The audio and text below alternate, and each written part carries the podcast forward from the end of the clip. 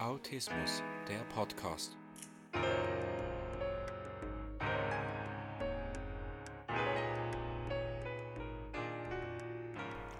Herzlich willkommen zum Autismus Podcast. Heute geht es um das Thema Stereotypen. Dazu werden zwischen drei Arten unterschieden. Das eine ist Körperticks, die sich immer wiederholen, mit den Händen flattern zum Beispiel oder mit dem Oberkörper schaukeln ist noch sehr viel vertreten oder dass man hüpft und den Kopf hektisch bewegt oder mit den Beinen zappelt. Eine andere Form der Stereotypen sind feste Gewohnheiten, die man immer wiederholt.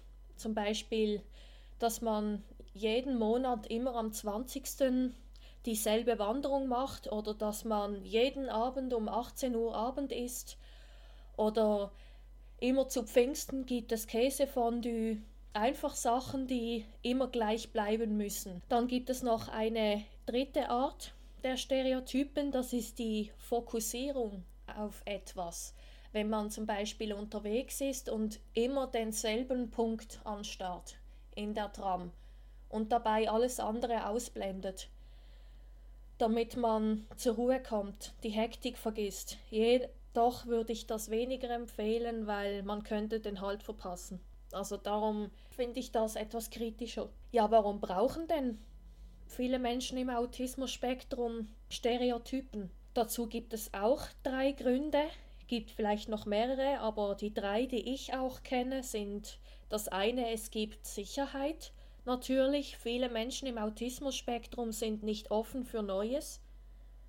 Sie brauchen ihre Gewohnheit und wissen, jeder Tag läuft gleich ab, es wiederholt sich immer, es bleibt gleich, ich kann mich entspannen. Dann gibt es jedoch aber auch Stereotypen, weil man zu wenig Anregung hat, man braucht mehr Pep. Zum Beispiel mein eines Idol, Carly Fleischmann aus Toronto, eine berühmte autistische Person und ich. Bei ihr war es so, dass sie auf, sich auf dem Stuhl sehr hektisch bewegt hat. Sie ist auf und ab gewippt mit dem Foodie, weil sie sich nicht so gut spüren konnte, damit sie sich besser wahrnehmen konnte, also mehr Anregung. Und ich mache das auch aus Langeweile.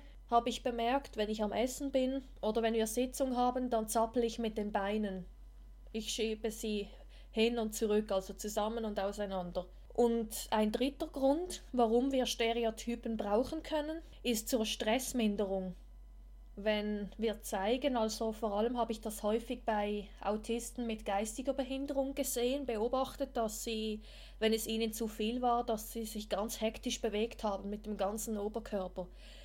Ein konkretes Beispiel aus dem Video Fathering Autism auf YouTube, das verlinke ich dann in den Show Notes. Wenn es ihr zu viel wird, dann dann schaukelt sie immer ganz hektisch mit dem Kopf und zappelt mit den Armen. Damit ihr euch ein genaueres Bild machen könnt, über Stereotypen erzähle ich euch gerne mal eine Story, wie es bei mir war. Als Kind, wir haben häufig auch Urlaub gemacht als Familie an verschiedenen Orten, aber zwei Wohnungen waren auch immer gleich, einfach weil sie uns dazu mal gehört haben. Ein Häuschen in den Britannien in Frankreich und eine Ferienwohnung in Rorschach in der Ostschweiz. Und dann habe ich mir auch angewöhnt, dass jedes Mal, wenn wir nach Rorschach in die Ferien fuhren, also immer die gleichen Leute, meine Großmutter, mein einer Bruder und ich, hatte ich auch diese Regel, sobald wir angekommen waren, musste ich immer die Erste sein, die das Kinderzimmer betreten hat, wo mein Bruder und ich geschlafen haben, weil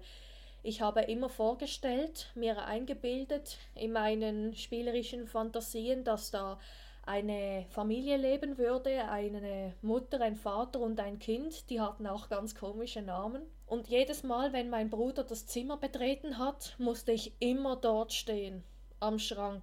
Immer am selben Bücherschrank musste ich an den Büchern rumwursteln und dann habe ich dabei vorgestellt, ich wäre die Mutter, die gerade in der Küche steht und sobald er das Zimmer betreten hat, mein Bruder, habe ich immer gesagt, im gleichen Ton den gleichen Satz. Und ich habe mich selbstverständlich auch immer gleich bewegt, nach links mit dem ganzen Körper mich umgedreht und gesagt, Hallo, ciao! und das musste immer gleich sein. Da hatten wir einmal die Katastrophe, dass meine Großmutter vor mir in der Ferienwohnung war und auch das Zimmer betreten hat und uns noch dazu um Hilfe gebeten hat, dass wir helfen, die Reisetaschen hochzubringen. Stellt euch mal vor, ihr kennt das sicher, wenn etwas nicht so läuft, wie die Menschen im ASS sich das vorstellen oder wünschen, dass etwas anders ist, nicht gewohnt und wir sind gar nicht darauf vorbereitet. Das war eine Katastrophe. Ich habe da angefangen zu heulen. Und meine Großmutter hat gefragt, was ist denn jetzt los? Und ich so, ich konnte nicht Hallo Ciao spielen. Also ich habe nur die Hälfte erklärt. Und sie so, hä? Wie nicht Hallo Ciao spielen? Und dann musste ich ihr halt ganz erklären, was da, was ich da für Stereotypen hatte.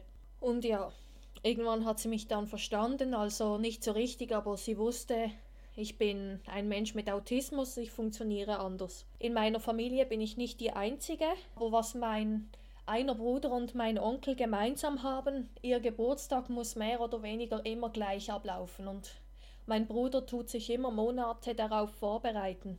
Immer gibt es zuerst ein Brunch und dann gibt es nachher ein Tischtennisturnier mit der ganzen Familie. Nur der 18. Geburtstag war etwas anders. Da haben wir eine Halle gemietet und nicht bei uns im Garten gespielt. Und dann gab es äh, einen Grillplausch mit verschiedenen Salaten. Aber mehr oder weniger muss es immer das Gleiche sein und bei meinem Onkel dasselbe. Es gibt immer jedes Jahr macht der Tag der offenen Türe und es gibt auch immer dasselbe zu essen.